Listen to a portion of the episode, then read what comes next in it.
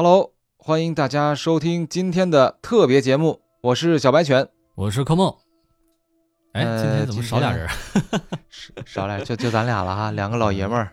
哎，今咱老天也不是爷们儿说，呃，呃，咱们这个今天不聊美食，也不聊旅游，今天实在是看到这个喜马上面这个这个热点话题啊，《三体》为什么能成为一个科幻神话？这个话题太想说了。我跟小白一说，小白说我也很想说。确实，我们俩都特别想聊聊《三体》，所以今天呢就出这么一期特别节目特目。别节目，哎，嗯所以就不带他俩了，他俩没看过。咱俩是属于比较硬核的这个科幻听友、没啊。错，你嗯什么时候看的《三体》？其实我看《三体》，呃，时间线拉的非常长，哦我估计可能中间得隔了得有好几年。哦，就是《三体》其实最早出来的时候，那会儿知名度还不是特别高，但是后来呢，呃，慢慢名声出来以后，特别是翻译成了英文版的，然后拿了那个雨果奖，哦那会儿名声大噪，我就又嗯看了一遍，所以中间其实隔了挺长时间的。哦，那我是、你是之前什么时候看的？是之前试图看过好几回，然后看了前几章没看下去，然后就放弃了。但是 我也是，后来听听有声书，哎，听进去了，这回就非常密集，而且连续听了好几遍，嗯，非常喜欢。这真的是，我才知道为什么《三体》能会成为一个科幻的一个著作，一个神话。之前听他们老说，哎呀，《三体》多么多么牛逼，其实不看的话，其实你根本就不知道，无法体会。啊、无法体会。你要是光听别人说，其实也听不太明白，因为他所包罗的东西实在是太多了。太多了，对对对，没错。其实今天主题《三体》为什么能成为一个科幻神话？我想总结出来，应该也挺简单，就是因为，就是因为什么呢？你来说吧，我也总结不出来。我就是一千个这个读者有一千个哈姆雷特啊，但是嗯我看这个《三体》，我觉得对我来说，它有一个直观的冲击，就是它有一个非常完整的世界观和哎哲学观。哲学观，它的世界观呢是一个很完整的，就是你刚开始在看这个小说的时候，你嗯不知道他在讲的是什么东西，嗯甚至说你看完第一部，你可能还是迷迷瞪瞪的，但是嗯。你看完了第二部、第三部以后，你会发现这个作者很了不起啊，刘慈欣大刘，他的嗯。心里装着整个的宇宙。整个宇宙，而且嗯我最最难能可贵的一点是，它可以通过它这些科幻的点和整个宇宙的这些这些视角，来反观我们人类现在的社会和现在的一些人性和情况，都是有现实意义的。哎，总结出来了，《三体》之所以能成为名著，就是因为它其实任何的一个点，它都没有脱离现实。嗯看似是科幻，但是它都有自己的实际意义。就像你刚才说的那个，嗯，他有自己的完整的一个世界观和这个哲学观。其实我觉得，他更是从根源上去探讨了我们人类的社会为什么会是现在这样。没错，没错，哎，首先，我们知道这个三体人啊，在那个三颗太阳的这个是围绕着一个行星来来这么一个星球上面来生存的这么一个人类啊，这么一种生物，他们的思维方式和沟通方式与地球非常的不同。好，什么？啊它和人类有什么区别？它呢，最根本的区别就是它不知道想和说。它没法分辨，为什么？因为三体星人的交流器官，就就相当于地球的嘴巴，是吧？和他们的思考器官，也就是他们的大脑，是一个儿。哦，那你心里藏不住事儿是吧？对，没错，他们想什么，他就他就展现出来了。说出来了。哎，比如说今天晚上，我说小白，我今天不想吃饭，实际上我我想吃烤肉，知道吧？你我我不会说我不想吃饭，你直接能看到我脑子里边已经想到了我要吃烤肉，哦，就是说就你没法骗人是吧？对我没法骗人啊，嗯，这也就造成了他们没法有计谋。哎比如哦，说我要打你一拳对，对我、嗯我很生气，我想打你一拳，他没法生闷气，他们生气那就是阳气，就是明着生气。明明着的啊。再一个，《三体》的这个社会的结构和地球的嗯社会完全的不同。啊，有什么不一样？最根本的原因啊，咱们先说原因啊，是他们的星球啊，它生存环境太恶劣，极为恶劣。你想，嗯三颗太阳，那我们三体运动嘛，就是没有规律的运动，三颗太阳在三体运动，导致了他们的白天和黑夜没有规律，你更别提有一年四季了，根本没有。哦他哦们，很有可能这这这一天长的跟一个月似的啊，太阳不落下去，也有可能突然来俩太阳啊，那就热热死了。哎，啊，有的呢，有的时候突然没有太阳，可能陷入几个世纪的，相当于地球时间几个世纪的冰川期啊。那就寒冷。对他们任何生命都无法在这种环境下生存啊，或者是有的时候三颗太阳突然同时出现，那整个那行星它就融化了。哎，有一次 三颗太阳依次掠过行星，把这个行星撕裂了，撕裂成一个大月亮，还有一个小小一个本体一个大月亮。哎，本来没有这个月亮的，那这个文明就直接就就就毁掉了。这甭管这是文明所有的物种都得灭绝。哎，哦，那那很可怕。等到它们再次产生文明，可能就得需要几千万年的时间啊，那这啊。太长时间了，这个。对，所以说咱们现在这个小说《三体》这个时间，现在这个时间点啊，《三体》已经经过了好几百轮的文明了。这一轮应该是他们三体历史上发展的最远的一次啊！他们呃经过了多年的发展啊，竟然居然有了操控维度的能力。你看那质子，对吧？它能展开成成二维，包裹住整个星球，对吧？然后又降到十一维，操控维度。他们有了星际远航的能力啊，组成了一个舰队，要远渡四光年的距离，四光年啊，那可是来征服地球。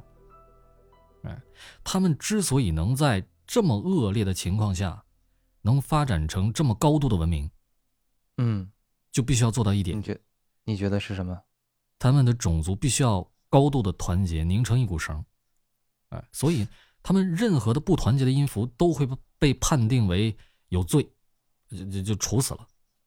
哦，哎他们的社会没有重罪轻罪是吧？对，只有有罪和无罪这两种，甭管你是偷盗还是什么，反正你就有罪，你就是死，哎非黑即白。非黑即白。也也是一个人说了算。这法官说你是对，这叫高度高度集权的社会。哎，我们再反观我们这个我们这个社会，是吧？我们这地球上的人类，不同的国家可能社会这这个程度集权程度不一样，是吧？对，这其实是有有所思考的，是不是？有的生活环境恶劣的国家，它可能就集团集权性就高一点儿啊，或者是有些有些朝代、有些时代，对吧？嗯，那么嗯越生活优渥，越没有又越无忧无虑的，就就越呃注重人权啊，对吧？自由啊，是 这些平等啊，哎，他就考虑这些问题。但是在三体世界，什么平不平等？你连基本的生命权都不是你自己的，你活着是吧？就是为了造福我们三体整个社会，就是为了给我们三体文明服务。他们只有一个目标，就是要冲出猎户座。他们是猎户座吧？他是猎户座吗？啊，要咱就说是猎冲出猎户座吧。我们要找到一个稳定的一个星球啊，哪怕有两颗恒星也行，或者一颗恒星，像像太阳系，咱们这太阳系一样，一颗恒星比较稳定啊，那多好啊，那是理想的家园啊。他们唯一的目标就是这个。生存，所以对生存下去，所以呢，他们的社会没有没有养老金，也就是说，哦你活到该退休的年纪，你就就就就自己不养闲人是吧？对不养闲人，你就死了得了，哎，就给你弄死了。哎呦天哪，太残酷了哈！那你说他们有没有这个像地球啊，咱们国家这样的一个概念呢？嗯，应该是有有帮派有族群啊，这肯定会有，但是嗯，应该没有那么分裂。他们应该最高指挥权还是集中在一个人的手里啊，他有哦，有一个最高领袖。袖。有个最高领袖，哦，任何的一些呃什么，包括他们当时的呃造舰队啊、造质子啊，都是由这一个领袖来做出的一个决断。你想，呃，如果这个星球上面很多国家，嗯，他们要造出集全球之力造出那么几个质子来，那你其他国家不同意不行啊，哎，对吧？对对对对哎，当时《流浪地球》那个 那个气那个小说里边，那个电影里边不也演的是吗？当时就有某个国家他就不参与嘛，对吧？他们是逃亡派 啊，不是地球派。哎，对对对，所以说，如果在那种恶劣环境下你不团结，你是干不成这些大事儿的。也有可能他们之前轮回的某些文明当中，没某几次文明当中没有这么高度集权，那肯定死死的更早，对吧？没错没错，根本就生活不下来的。那么也就哎是说，他们这种政治体系，就是这种这种运转的方式，也是他们经过无数次文明中探索出来，哎，这个方式比较好，是是这样吧？对，而且它这个东西，它算是一个公理吧，也就是说，嗯，你甭管是谁看到这个，甭管是你出于哪个国家，你哪怕是你是美国总统，你看这个理论，你也会赞同。对对，没错，这也是社会这个优越性，是吧？一种一种优越性的体现。我觉得这就是能它能成为名著啊，成为经典神话的一个一个很重要的一个原因。哎，它构造了一个完整的一个呃世界。观，世界观，哎，嗯，那么那你刚才说的一个还有一个哲学观，那是是什么概念呢？哲学观还有一个这个我印象比较深的是叫嗯黑暗森林法则，应该是在啊，他的、黑森啊，啊对第二部里边提出来的这样的一个观点。我们宇宙中任何一个文明都是一个嗯带枪的猎人，对吧？，对，哎，你但凡你要是发现另外一个同样带枪的猎人，你的选择是什么？开枪，开枪打死他，只能有这么一个结论，对对吧？当时我记得是推导出这个结论来，有两个公理，是吧？嗯？第一，生命生存是文明的第一要义，对，对吧？你活着就为了活着嘛，你文明存在就是为了活着嘛，你死了你就就就没得文明了，是吧？对，第二个是，呃，这个宇宙的空间是有限的，宇宙的资源是有限的，但是你的文明在不断的扩张，也就是说，甭管你现在活在哪个犄角旮旯啊，这个都在这个房间里边，你在不断扩张，我这边也在不断扩张，咱俩迟早能见着，迟早得打上一架，对吧？然后还有两个两个概念，一个叫猜疑链，一个叫技术爆炸。啊，嗯猜疑链就是说呢，咱俩离这么远啊，我看着你了，你也看见我了。假如说哈，嗯，对，但是都没有动手打人的之前，我不知道你是善意的还是恶意的，你也不知道我是善意的还是恶意的。最关键的是，我不知，我就算知道你是善意的，但是我不知道你觉得我是善意的还是恶意的，我不知道你怎么想我的。就是我不知道你你知，我不知道你怎么，你知不知道我知道，哦对啊，有点拗口啊。就算你你小白你是你是善意的，我知道你啊是善意的，但是你可能觉得我柯梦是恶意的呀。这时候你如果觉得我是恶意的，你可能就先打我，那不行，我得先打你。所以所以 就必须得先发制人。嗯呃，先发制人。再一个，技术爆炸什么概念呢？嗯技术和科技的发展，从来都不是均匀的，不是匀速的。嗯，可能说某一个点是吧？哎，我们从原始社会到现在这个呃电子电子时代吧，就简称嗯电子时代吧，嗯，对，经过了几千年的这个发展，但是也就是最近的几十年才真正开始发展电子，对，其他的都还是很原始的，对吧？从工业革命开始，工业革命开始，从工业革命到现在也才一百多年，突然加速。哎，突然的加速，这就叫嗯技术的爆炸。在这之前，大家都还是冷兵器时代，对吧？在这之后，突然高楼大厦也有了，电话、网络全有了，甚至还能上太空了，这叫技术爆炸。它存在这个偶然性。哎，这个嗯。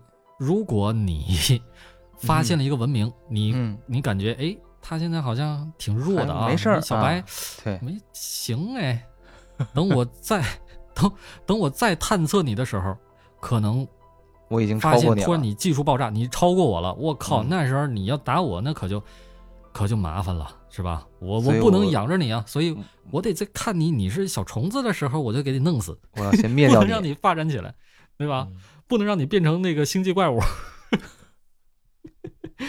不能让你由正直的小白犬变成正直大灰狼啊。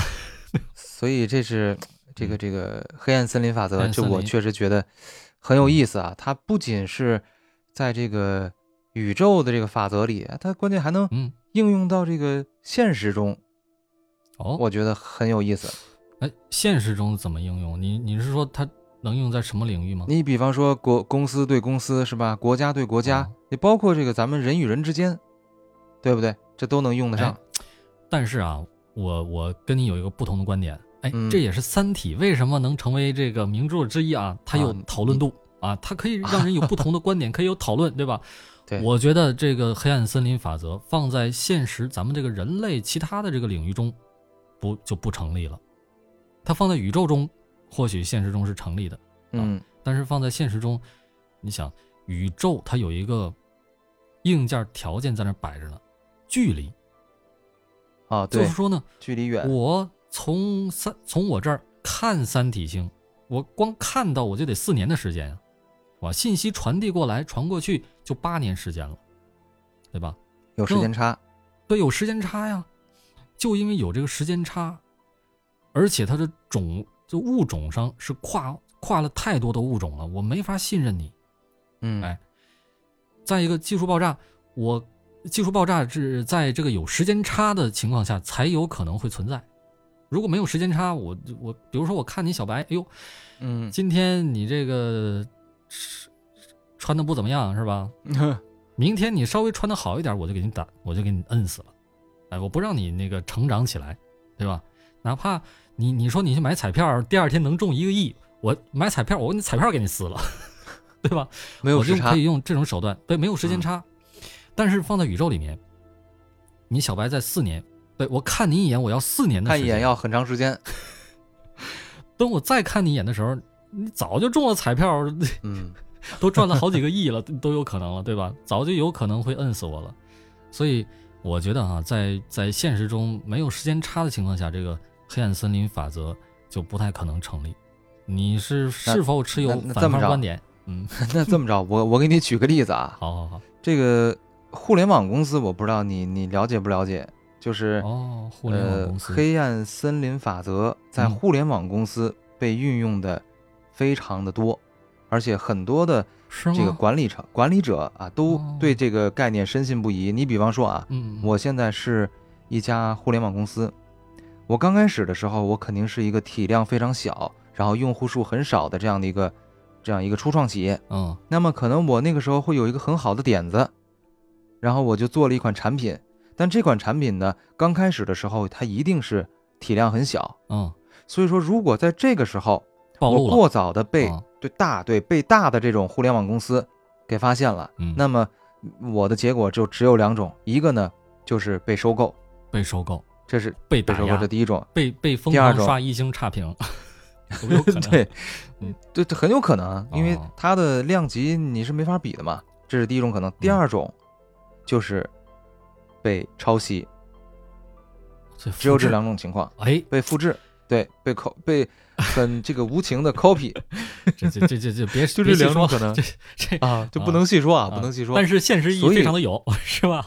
对对对，啊所以说互联网公司它在呃还很小的时候，他都要保持低调，保持低调。然后呢，慢慢慢慢的发展，发展起来了以后，哎，就闷声发大财。呃，就像那个这是互联网《三体》里边那个嗯歌者文明，说自己嗯我们要隐藏自己，做好清理啊。首先要隐藏自己，对，不能暴露，不能暴露。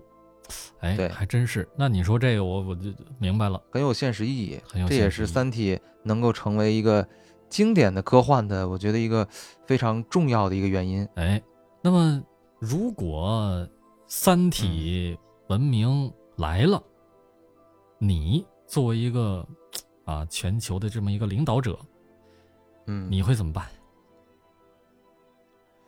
如果我要是领导者，那你刚才说了嘛，就是《三体》的文明跟人类文明相比，嗯，就是比人类文明高出很多。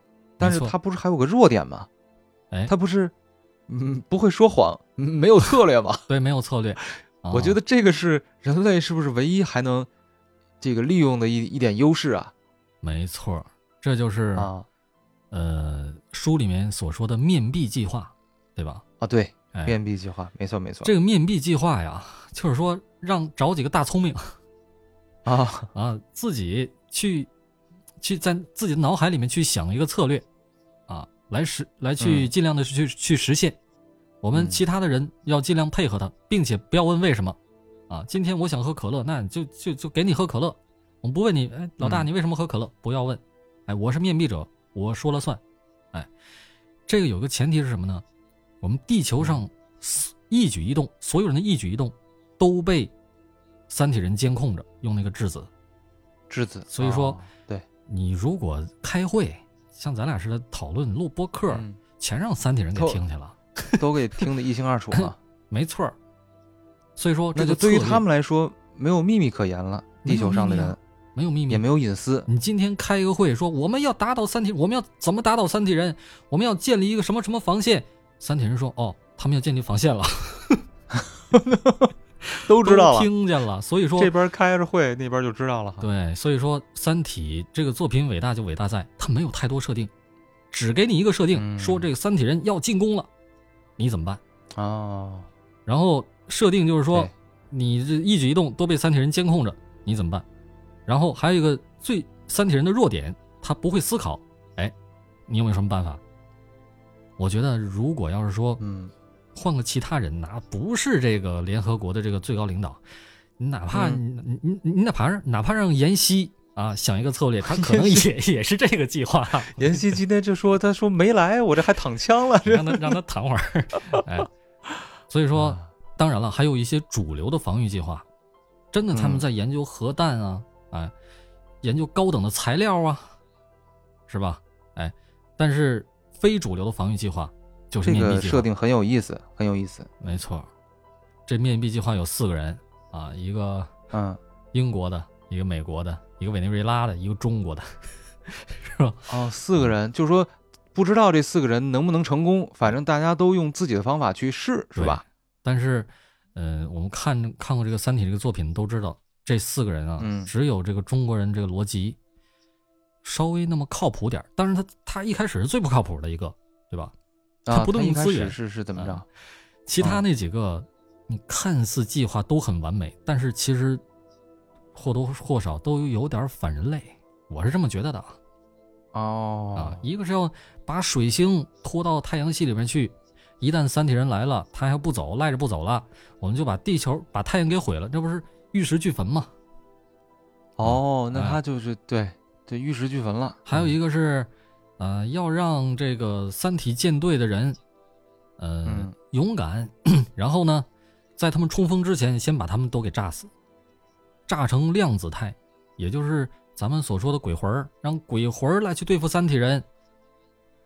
啊哎呀我其实这也挺这有点阿 Q 精神了。对呀、啊，还有一个是要从这不改变人类大脑，改变人类智商啊。既然地球的这个科技已经被质子锁死了，那么我们人类大脑一旦要是发展起来了，我们可能就不用做那些物理实验，就能突破。结果他想了很多的这个方法来提升人类智力，造了一个超级的这个计算机，是吧？后来又呃想出了办法，把人类的思想给植植入进去，啊，就就产生啊，了这个思想钢印是吧？啊，这个词哦儿也非常的、非常流行啊，思想钢印。嗯，结果这这几个计划，人三体人都不在乎嘛，是吧？效果也不也不好啊。哎，效果也没没什么效果嘛。最后还是罗辑的那个黑暗森林的这个理论啊，然后往太阳发射了这么一个，哎，他是没有往太阳发射是吧？他是对一个小行星进行了一个试验，是吧？对，然后他用这个雷迪亚兹的那些核弹啊，另外一个那个那个面壁者用那个核弹啊，在太阳周围布满了，然后只要他一死，这核弹一爆炸就会形成油膜，然后这个反射的这个光会形形成这个呃一个数据，就坐标是三体人的坐标，呵呵以此来向三体人威胁，哦哎，建立了这么一个所以说，那所以说就是说这个逻辑，他先悟出了这个黑暗森林法则，嗯。有了这个黑暗森林法则之后，他才能靠这个去威慑三体人，对吧？？而且很成功啊！那三体人被吓着了呀，当时就说行，我们行，我们我们掉头，我们转向。那我们转向去哪儿啊？罗辑说你那是你们的事儿。那三体人说行。啊，罗辑说那你得帮我们建立这个更好的这个引力波威慑系统。嗯，三体人说我们可以帮你建设中微子系统。罗辑说这是什么得了，不用了，还是引引力波吧。地球人可能那些领导更喜欢引力波，这就是三体人，他没有计谋，他有什么说什么。那意思，罗辑一说引力波系统，三体人一听引力波，那不是太落后了吗？是吧？我有更好，我有中微子系统。好，三体人他没有计谋啊，实诚，实实诚啊。啊，结果建立了引力波系统，在全世界各地有那么几个引力波的发射器。哎，这就是三体的这个故事主线的这么一个大概。还是那你说这个，对，那你说这个面壁者计划，你刚才提到了啊，说这个《三体》每每一些这个故事啊，它都很有现实意义。没错，咱们刚才说黑暗森林法则，嗯，那你说这个面壁者计划的它有什么现实意义呢？也也有啊，对于现实也有啊啊，比如说你你刚才不说了吗？你那个呃，互联网公司要做 APP 是吧？我们这个项目，你假如你是个头，你这个项目，你跟你手下几个人说。你说不说？你你知不知道？对你手底下有没有内鬼？对不对？哦，有内鬼终止交易是吧？终止交易啊！对啊，你不能不能把你的所有计划都透露给你的下属，是吧？你得看你，哎，你这个下属谁跟谁关系好，他有可能跟他说什么没有，是吧？哎，这这就面壁者计划的现实意义吗？明白了，这还真是，你这么一说，确实是。哎，那这《三体》这个主线。其实咱也说了不少了，嗯，有没有一些就是小故事，你觉得好玩的，还能再跟大家分享一下？那可太多了。我跟你讲，《三体》它之所以能成为名著，就是因为你很多看似不经意的这么一个小篇章、小篇章，嗯，但是，嗯，它却能有让你眼前一亮的这么一个感觉，你知道吗？比如说，是吗？呃，让我印象特别深的有一个，也很有现实意义。说是他们当时已经是，嗯，三体人已经跑了，已经不不放弃来这个星球了。当时，呃，地球已经建立了很多的空间站，然后在一个空间站里边，人类继续搞科学实验啊，搞这个力量子对撞。结果他们搞了一个微型黑洞出来，用量子对撞机撞出了一个微型黑洞，哎，人造的，人造的。史瓦西就是这个世界半径可能只有几微米，哎，这种级别的。非常小，必须得拿那个移动显微镜、遥控移动显微镜来观察，哎，人不能靠近，人靠近可能就危险了，知道吧？啊，人会被吸进去是吧？对对对对对。但是当时研究这个黑洞的科学家研究魔怔了，说这黑洞里边到底啥样？太想知道了。黑洞近在咫尺，但是就是不知道里面会是什么样。他魔怔了，他去摸去了。结果被吸进去了。哎呦我去！大家都知道，被黑洞吸进去，黑洞吞噬一切呀，光都出不来呀，光都跑不过去。对呀，对对对，被吸进去只有一条路，那就是死。哎，然后那大家一看，哎呦，这个高位教授怎么失踪了？再拿那个遥控显微镜一看，那个黑洞表面，得在那表面静止着呢。为什么会静止？这个涉及到一个相对论的一个知识啊。嗯，能看过那个那个星际穿越的，大家也能知道，在对对对，在黑洞周围，在引力源周围，时间流过得特别慢。那黑星际穿越不就是吗？主角他们几个人上的那个水星，水全都是水那个星球，啊，执行任务滞留那么一两个小时，结果地球过去了好几十年啊，对吧？哦，对，我记得不不光是地球，就是当时在他们那个轨道舱上等他的有一个有一个黑人科学家，对，就已经他们回去的时候。头发都白了，都都长白胡子了。对对，所以说这是有现实，这是确实是有这么回事儿。当时我看完电影，我就问我那个妹，就是就就是我那个搞那个愚公一号那个，我说这玩意能是真的吗？她说这怎么不是真的呀？这就是真的。我说怎么能体现出来？他说你你别看，你看那个什么，呃，地球同步卫星，天上飞的那那么高嘛，对吧？它离引力源就非常远。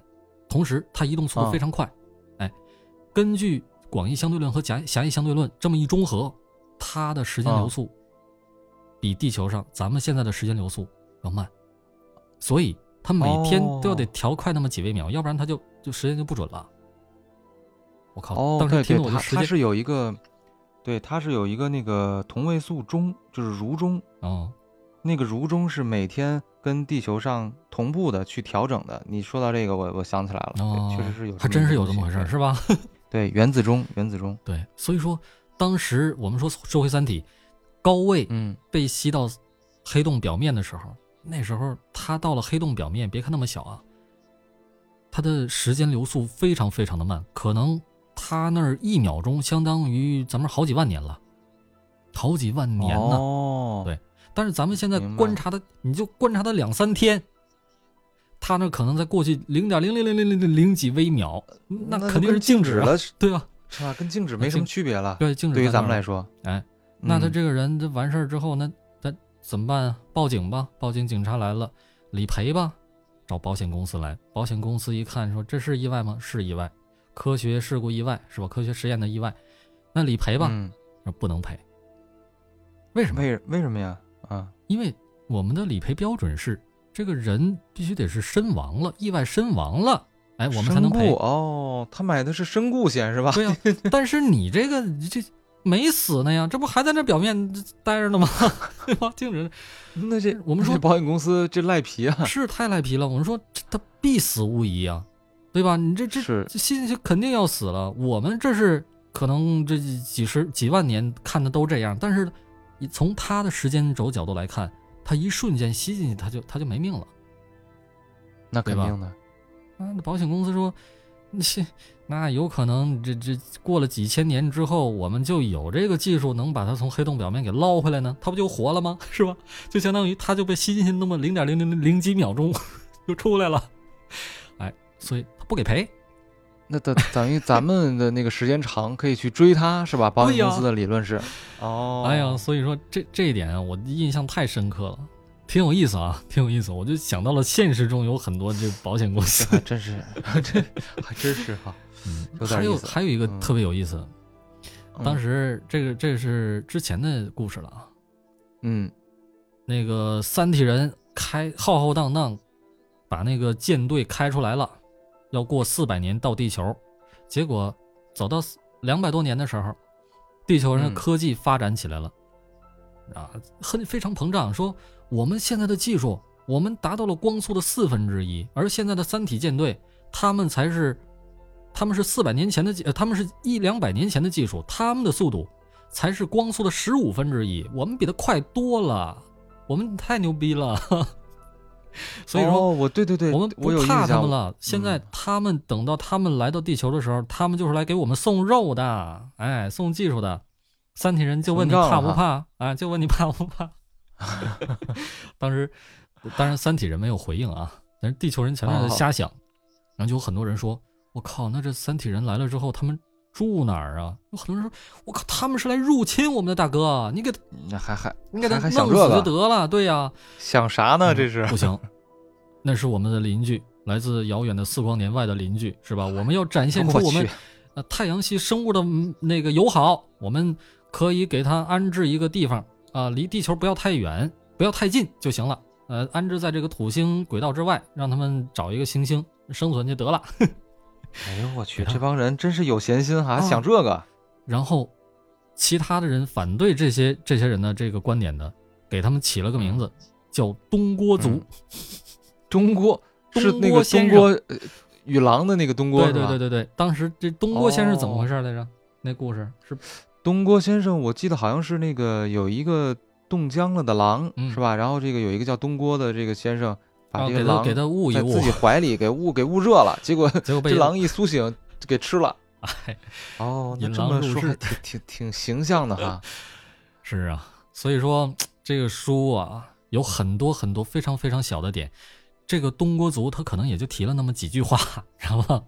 如果你不仔细看、不仔细听的话，可能就给漏过去了。你要不嗯说的话，我这个确实是忘了。嗯这它它主线太过于宏大了，你知道哎吧？没错，好多人都说这个他的《三体》里面很多细节，就是支线的这个故事，你如果把它完善成一个小说，都是一部很伟大的小说。没错。就比如说云天明的故事，我不知道你了不了解啊，云天明，哎，云天明，我我记得这了程心一颗星星，一颗星星，对对对，嗯很浪漫，但是他的描写其实好像不太多，对吧？不太多，不太多。他啊，跟主角相比，对他这阶梯计划嘛，把他大脑给取出来，然后用嗯阶梯计划给他发射到外星去，发射到那个三体舰队那个方向，结果被三体舰队给截获了。当然后来才知道的啊。等到后来、这个三体舰队要跑的时候，发现这个地球不能待了，要跑的时候，云天明居然提出来要见程心。哎，这时候才给程心讲了三个童话。在见面的时候，哦、对对对，在对对童话里面隐藏了这个呃如何逃避更高级的生命的打击的这么一个方法。哎，这个这个你说到这儿啊，就是嗯我特别疑惑，包括嗯我当时看书的时候，我也在想，嗯我说这个三体人他这么聪明，他怎么可能让云天明有机会去告诉这个地球人一些高级的一些这个技术的信息呢？哎，这个问题我，一直没想通。其实你你再想想，云天明在三体社会中到后来啊，他的地位啊有点高的有点高异常了。你想想是不哦，是是这么回事？吗？他居然有权利嗯动用一颗质子，来干什么呢？不干别的，就看程心天天在干嘛。你程心说我我今天怎么怎么着，那云天明说我看见了，我知道。哦，你想想，质子啊，咱们刚才说了，是举全三体星之力建的这么一个建的这么几颗质子，非常之珍贵，对吧？居然云天明有权利动用质子，这是极高的权限了，对吧？再一个，是哈，为什么说他想建成心，那三体人就让他建呢？只能说明一点，云天明嗯他社会地位非常的高，非常的有威望。那么嗯我要跟大家说一个细思极恐的事儿，嗯，真的是细思极恐说说我觉得云天明可能是真的背叛了人类了。啊，哎，不是这个他要背叛人类，那他他他怎么怎么还会贡献出自己的这个大脑，给人类做做贡献呢？他也要死的嘛，他当时贡献出来的大脑，他也是绝症的嘛。然后诚心要求他说：“你能不能去？你能不能去？”一个自己喜欢的女孩，刚给人家送完星星，要求那你去吧。虽然心里边非常的心灰意冷，对，非常的残酷。当时原文描写了，嗯、如果一旦被三体人截获，他们会拿自己的大脑做什么什么实验？他想都不敢想，太残酷了，对吧？哎，但是云天明到后来，他有可能就，我们先说这个结论，就是他有可能是真的背叛了人类。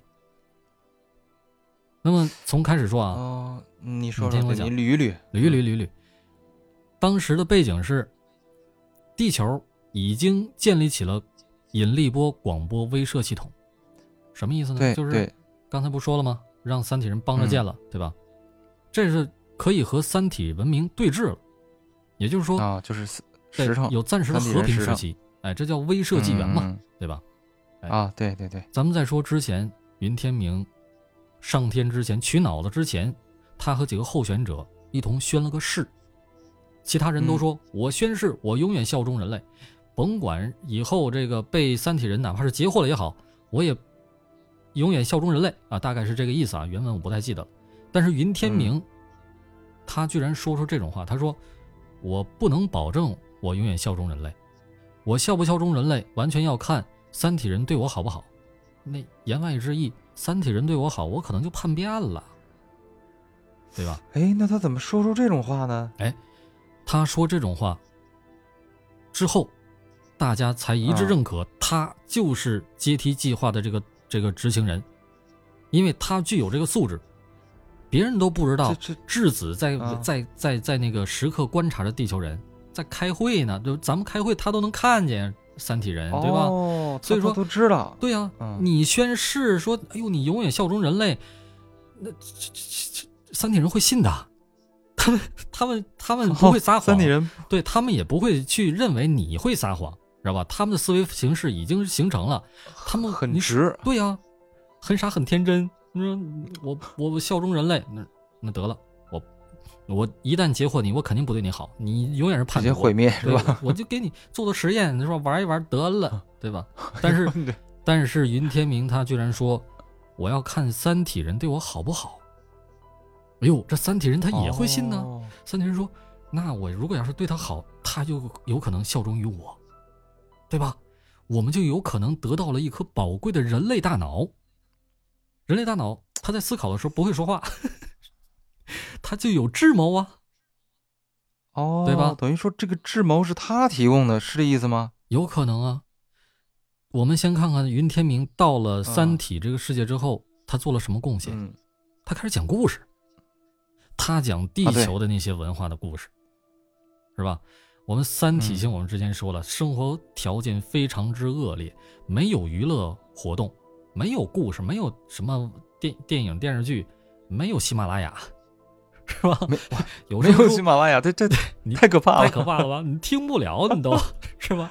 哎呀，那所以说很很单调啊。当时云天明去了之后，居然会讲故事，我靠，那帮三体人肯定听了觉得很新鲜，对吧？然后啊，三体人啊，其实有专家去研究，虽然书里边没有描述三体人具体长什么样，但是有人嗯说这三体人可能会，呃，个头上非常非常的小，可能相当于地球上的大一点的虫子那么大，哎，但是那是因为他们需要去适应环境啊，体格小，他就有可能会呃更抗压一点，更好的对，适应环境，更好的适应环境，更好的生存下去。嗯那么他们的寿命也非常短，可能也就几年，可能也就嗯十来年，哎，到头了。他们的繁衍的后代的速度就会比较快呀、对吧？他们的记忆是有传承的，哎，那他们、哦，一代一代往下传，对这个小孩儿，比如说，哎呦，我听云天明的故事长大的，那他有可能哦 就会下意识的对云天明有一定的尊敬。有一种尊敬崇拜啊！啊对对对我是听柯梦的书长大的，对呀、对呀、那所以说那些听友他们就觉得哇靠，柯梦太厉害了，是吧？他们就会慢慢的就会相信云天明。到后来，哦但是他如果要是只做一个作家，嗯还是不会太有那么高的社会地位，对吧？嗯嗯嗯，我们说这个时候，后来地球发生什么事儿了呢？地球当时有一个执剑人，就是我们的主角罗辑，他在那啊个引力波按钮的面前待了十几年啊。对吧我的妈！一旦三体人有异动，他就摁下按钮，发射引力波，发射，呃，发射器，我们鱼死网破。这是嗯威慑建立的基础。没有这个威慑，三体人就想干嘛干嘛了，对吧？就因为有这个执剑人，有这个引力波系统，三体人才会与地球产生短暂的这么一个和平时期。对峙，对，但是也不知道突然有一天从哪儿开始，是电视剧呀，呃，是电视里啊，广播里呀，还是微博呀，还是喜马拉雅，这这说不好啊。就有一种说法，说嗯，有舆论是吧？对，有舆论开始了，说这个罗辑他有有罪，他有什么罪？有世界灭绝罪。这 这个罪行你听着是不是有点新鲜？就说呢，这什么罪啊？这是他当时证明自己的这个黑暗森林法则成立的时候，他向着太阳发射了一个坐标，是一个几十光年之外的这么一个星系的坐标。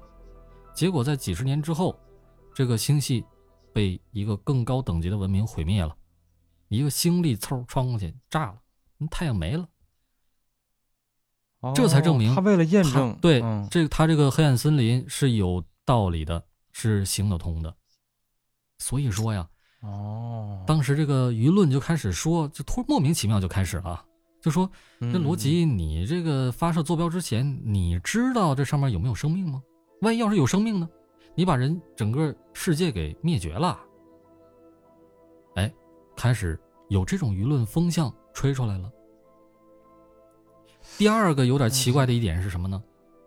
嗯这三体人啊，居然开始这文化反向输出了，是什么呢？他开始拍电影了，而且是拍地球人拍的电影，给地球人看。人家那 诚心诚心看了之后说：“哎呦，这电影拍的挺不错呀，这谁拍的呀？”艾一说：“没想到吧？哈，这是三体人拍的。”哎，都不知道他在哪儿找的演员，怎么做的特效？哎，反正拍的很逼真啊，拍出地球人的故事来给地球人看，甚至那个电影还得了奥斯卡的最佳影片奖啊！这也太讽刺了吧！这也文化反向输出嘛，是吧？哦，他输出的是什么文化呢？嗯，这个。诚心醒过来之后，发现身边怎么没有男人啊？你说他从这个冬眠里边醒来了，是吧？对呀。啊，安姨说不是没有啊，这这就是一个男的呀，这就是一男性。诚心一看，我靠，娘炮啊！不是说娘炮，就是说他啊，很很精致，又化妆又护肤啊，很精致。对啊，长得就很画眼线，啊，皮肤也好啊，说话非常的来呀，这。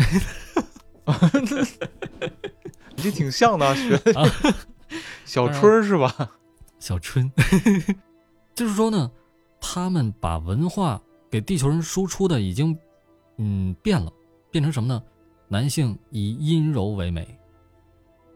他们的官方说法是什么呢？我们没有战争，远离战争时期，对吧？然后工作上面也都很自动化，男性也不用有力量，不要有力量感，有力量感的男人。反而会让人有一种很暴躁、很暴力的感觉，没有安全感。程心说：“嗯，这、这、这、这、这男人没有了力量，那还叫男人吗？”艾一说：“理论也是啊，说怎么就不叫啊？这也叫男人啊，能生育啊，是吧？你们那个时候的男人有什么好的呀？啊，武大又又粗糙啊，又不细致的。”啊，又又不温柔，我们这这时候的男性多好啊！你看，那时候的，呃，社会形态已经变成那样了。就算你小白已经受到影响，生活在那个时代，对，你虽然现在这个五大三粗哈，有 有这个络腮胡子是吧？啊，有力量感，但是到了那个时候，你可能也会变成一个娘，也会变成很精致，很精精致 精致的人是吧？对。所以说，有了这么一个，有了这么之前的这么一个反常的一个形形形态之后，人们开始要有这个舆论了。我们要换掉罗辑这个执剑人，罗辑这个执剑人让人没有安全感。我们三体这个友好的邻居来了之后，啊，你们居然要要摁按钮，要发射宇宙坐标，我们要的是和平，我们要的是共同发展。你看，三体人当时还居然还给地球人提供一些技术呢，知道吧？那就说那会儿其实三体和人类是有短暂的友好期，很和平，很友好啊。对呀，哦，我们要撤换执剑人，要换一个更好的执剑人。后来等这个诚心走到大众面前的时候，哎呦，这是一个圣女，我们圣母，我们要选她为执剑人。最后不变成诚心了吗？对吧？其实有很多人就诟病说这个诚心啊，简直太圣母了，嗯啊，对，就不应该让他来当执剑人。但是，你想，放在那个年代、那个舆论环境下，就算诚心不当选执剑人，你觉得会是谁呢？会是韦德吗？也不会，人们不会选他的。我那会儿看的时候就觉得诚心特别圣母婊，我就觉得要是换一个人，这个就跟逻辑一样的就好了。但是这是作为当时的所有人类的共同选择，他们选择了一个诚心。如果没有诚心，又张心、李心、妍希，啊，来作为执剑执剑人，甭管是谁做执剑人，妍希又躺枪了是吗？也也是 对，甭管是谁作为执剑人，他都不会去按下那个按钮，因为一有这个因子，有这个暴力因子的人。不被当时人们所落选，对，哦，不会选择你，所以你说，所以那是一个时代的选择，一个时代的产物，对。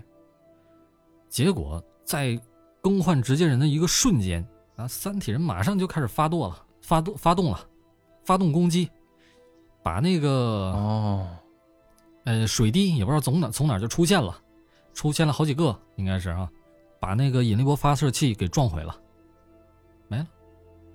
还有一个专门去了地球和这个太阳的拉格朗日点中间那儿待着，阻断了你再利用太阳放大信号的功能，你不不行了，你没法再把所有的后路都给你断了。对。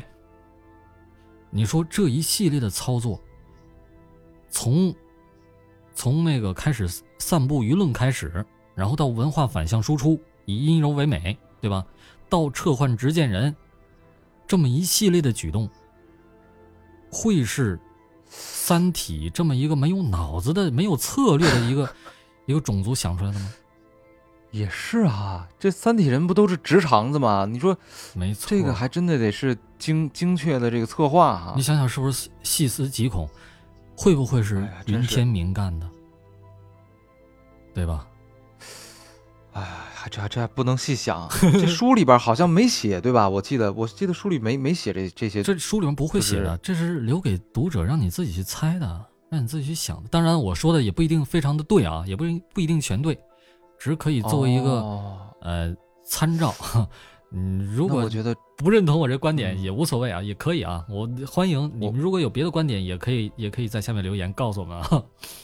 嗯我，但我觉得这个就是一一一部作品的一个伟大之处，没错它有留白，有留白它，有留白，让有探讨者去想。，对吧？哎对对对，所以说嗯，那那你接着说，对你接着说云天明。云天明到后来这不是吗？跟程心约嗯好了，说这个，啊，我们去那个星球吧，去我送给你的那颗星星。啊啊，对 他送了他一颗星，送给你那个，啊送给一颗星。后来他们也确实是去了那颗星，啊，地球这太阳系就就就被降维打击了，离个二向箔过来，对吧？哎，对，这个降维打击，这是这是怎么回事儿？这是这什么意思啊？降维打击就咱们现在不是三维的吗？长宽高，啊，对，x 轴、对对对 y 轴、z 轴，对吧？但是嗯降了一个维，就二维的，就没有一个 z 轴，就是 x 轴、y 轴，就只有长宽，就变成一个平面了。哎，没有高的概念。是吧？对这个高等文明呢，给你送了一个叫二向箔的这么一个礼物，这么一个一个武器，直接给你降维了，把你从这个哦有高的这个这个 空间里边直接压扁了，啊，像拍苍蝇一样，你没法活了。更狠的是，他不是把生命拍扁，而是把嗯整个太阳系都给拍扁啊！哎呦我天哪！所以说，这降维打击在现实现实中现在也挺常说的，这非常火的一个词儿。对，这这个这个词儿是一个热词儿，就经常我看，就刚才我说的公司与公司之间，啊，你一到什么什么双十一啊，什么双十二啊，嗯。就这个互联网公司有一个什么什么，呃，叫战略指挥部，就是说我们要给哦我们要给这个，不是腾讯要给这个什么什么阿里巴巴，我们要给他降维打击。哦，就是说啊经常说我有远高于你的技术，是吧？啊，我啊，对对，他觉得说我我给你一个特别大的一个沉重的打击，就是比嗯你远高出很多的一个战略啊，或者是什么的，嗯就，说是降维打击。哎，那说到这个，也就是《三体》能成为这个名著的这么一个原因，也是它可以引起话题性，它有居然可以成为网络热词，对吧？有太多了，太多了。啊，嗯，什么真的是思想钢印啊，是吧？思想钢印、啊，黑暗森林黑，暗森林降维打击，这都太普遍了，很多没有看过《三体》的人都知道这个，对吧？没错没错。嗯很多就而且这个作品，它是一一三年的时候，还是一四年就有了，这已经快十年了，没错，它热度依然不减。我觉得这个什么叫名著呢？就是要经过时间的检验。四大名著哎不就不就是吗？对吧？古典四大名著，那么现代的名著我觉得《三体》肯定跑不了。哎，真的是。你看啊，像一般的这种三部曲的小说，嗯，一般都是第一部最好看，然后哎一部不如一部。没错。但是我觉得《三三体》的刚好，相反，真是反着来。越你说好多人啊，嗯，真的是，你看第一本看完了以后有点懵，还不太懂，嗯是吧？第二本看完了以后呢，说哎，好像有那么点意思了。嗯，然后看到第三本看完了以后，哎呀我操，唱直呼卧 槽啊，是吧？直接怅怅然若失。哎，我听说有一个小故事啊，嗯，这个美国前总统奥巴马，哦，他也是三体的这个三体迷，嗯，狂热三体迷。迷这在在《三体三》没出版的时候就着急要看啊，，对对对，对对对对，啊不是，他这嗯是中文版已经有了，但是英文版还没译好，哦，那会儿还没出版，啊提前看。他就直接把英 提前看，看完了以后他还有感慨，说，嗯，看完了《三体》，我觉得美国总统也就那么回事儿，也就那么回事儿。其实你四年啊。你想想，真是嗯能成为什么功绩啊？是吧？对呀，就算你青史留名，能留几十几嗯。几几千年，你一嗯。你几千年都在历史书上留着了，但是过了几万年呢，照样全都成为灰飞呀、对吧？什么都留不下来了。对呀、什么都留不下来，就像《三体》里说的似的，那个罗辑让罗辑去在那个冥王星建立一个，呃，叫什么人类的一个坟墓吧，实际上是坟墓啊，说是好听一点叫博物馆，把人类的一些名作呀，什么蒙娜丽莎呀，这个什么，呃，全都拿过来啊，收藏起来，建立一个博物馆。嗯，给他的任务是保存十亿年。罗辑说：“这十亿年，这活儿适合我呀，反正我闲的没事干，也哦不当这个执剑人了，是吧？啊，你们说我暴力，那我就干点细腻的活儿啊，来做这个博物馆馆长。结果他研究了各种材料，用什么 U 盘呐、刻光盘呐、包括以后可能会有的一些呃数字技术，都不行，保存几千年就完蛋了。了啊哦保存相对久远一点的，还就是用，还就是物理记忆法。什么叫物理记忆法呢？物理 用哦刀刻在竹片上啊，哎，写到本上啊。可，但是这样储存的信息量就远远不如用电子的了，对吧？光盘、U 盘那太太少了，太少了。但是，就算是保存再好的本儿，你过几嗯万年也就没了。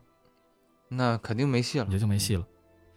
说唯一一个可以保存下来信息，人类啊能够嗯，能够看到的保留下来的最远古的信息是什么？是恐龙的脚印？那就不叫信息了，那就叫、就叫标记了，对吧？所以对说，对对对对他们为了能把人类的文明留下个痕迹，他们在冥王星上面刻了很大一大片的汉字，很大很大的字，说这里是人类文明。你想想这种怅然若失的感觉，奥巴马看了能、的是很唏能嘘。能还想当总统吗？那 是吗？是啊，你想想，有什么意义啊发展嗯人类发展到这么先进的这样的一个科技水平，嗯，想要把自己的一点点文明的这个遗迹留下来，哎居然只能用这么原始的办法只。能用特最最原始的办法了。哎呀，包括这也是有前后呼应的嘛，在文章最后那块儿，程心和这个张一帆啊错过了什么东西，嗯，进到黑域边缘，结果嗯跟云天明和和 IAA 一下就错了几千万年出去了，哎呀，就一瞬间几千万年。等他再回到这个 IAA 和云天明所居住这个星球的时候，发现一切都变了，根本就不是几个小时前来过的样子了，几天前来过的样子了。那全都变了。他们开始搜索，用机器人，用各种遥感来搜索，什么也搜不到了。几千万年吧，你想，对，几千万年啊！最后他们是在土层下十多米的地方，十多米的厚度的地方，搜到了很大的几排字。我们我天哪，这是留给我们，这是我们两个留给你们的礼物啊！我们度过了很幸福的一生。哎，哎呀，这是一个礼物，给他给他们一个小小小世界嘛，给他们一个小世界的入口。那么我们说，IAA 和云天明，他们真的幸福吗？这个程心也有过疑问，问这个问这个张张一帆说，他们会不会有个孩子呀？关一帆说，何止是有过孩子呀，有可能啊。他们产生过一个文明啊。哎呦，几，千万年，就算你发展了这个文明啊，有几个人发展到一个部落，发展成一个国家，发展成整个星球啊布满了这种人类，我们的人类发展的科技非常的发达，几千万年过去了，什么都存不下了，能存下的唯一的记录，就是深埋在几十米深的土底下的大字啊。最原始的信对，息，当时那个字哎，它也不是埋在地底下的，而是在地面上啊刻在悬崖峭壁上的非常清晰的字啊。几千万年过去，已经深埋在地底了，啊，经过地壳演变、风化呀，是吧？侵蚀啊，哎呀，真的是，嗯，所以说，这个作品，它会让人产生一些实际意义上的想象和联想，和思考。最重要的是思考。没错，没错。当你发现你做的一切都没有意义的时候，那就说明你做的一切都有意义。你当你可以按照你自己想要的生活去生活，不要浪费任何的一秒钟，对不对？这是我看《三体》最大的哎感触是。嗯，真的是，真的是，我觉得很多朋友看完《三体》之后，可能都会有不同的人生的感悟。嗯但是就是说，这个书能给你带来的这个最大的一一点的帮助，就是让你开始反思。开始反思，对，这就是他为什么成为名著。哎呀，最后我们真的是嗯、是哇，聊了一个多小时啊！是聊了挺多的，天哪！哎，我觉得这个还能再聊。这个电影这只是一个小点。太多了，可以聊的太多了，以后再有机会再聊吧，是吧？嗯，这电影也快也快，还有还有影改的信息，你最近关注过吗？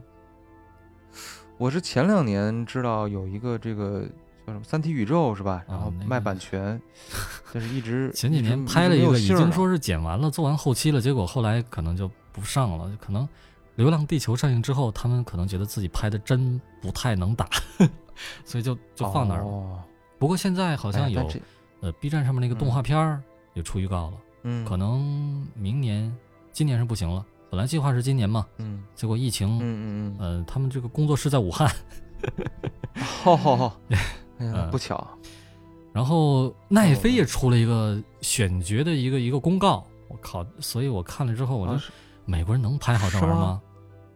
美，这玩意儿中国的科幻这个哲学，美国人能理解吗？关键是他选角他没有几个中国人啊，一看全都是啊这、这这这没法说啊，没法说。